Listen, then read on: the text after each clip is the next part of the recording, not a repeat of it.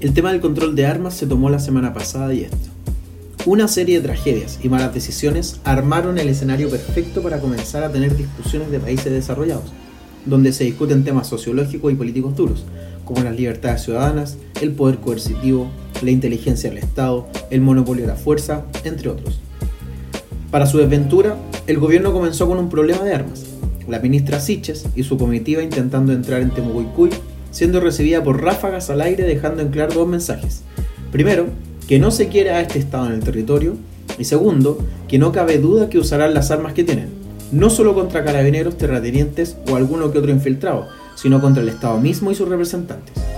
Segundo, la muerte del cabo David Florido en Pedro Aguirre Cerda agrega una persona más a un mes negro para la institución, ya que este crimen se suma a la muerte de Brandt Rivas en Chillán y Samuel Tiznao en la Florida. Así, solo queda al desnudo la incapacidad de una institución cuando el poder de fuego ya no es monopolizado, además de la inexactitud en protocolos para que una pareja carabinero asista a un control de armas en una barbería.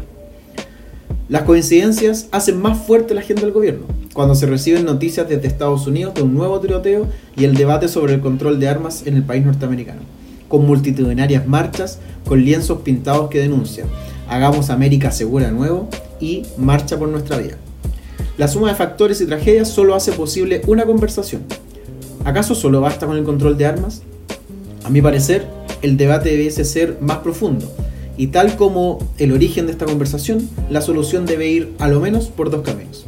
Sin duda alguna, se debe establecer un control de armas firme por parte del Estado. Aunque sea una visión pasada de moda para algunos, hemos escogido mediante un contrato social organizarnos como Estado.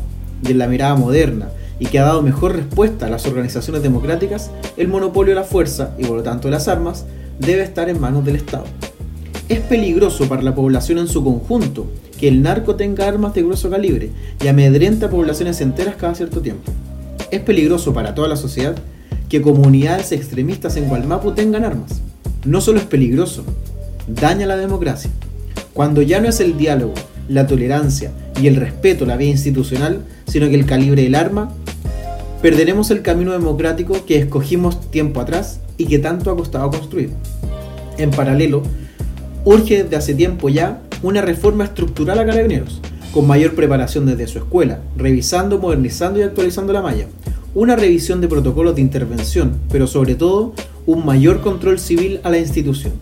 El gobierno debe reordenar el Estado exigir la colaboración a carabineros y estructurar una institución duradera ajustada a límites democráticos y alineada con los derechos humanos y corrientes de pensamiento de género e infancia.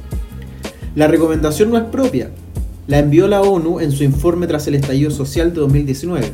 Dos años, dos gobiernos, dos presidentes y ni luces de una reforma. Desde niño que escucho a mi abuelo decir que falta voluntad política. No dudo de aquello.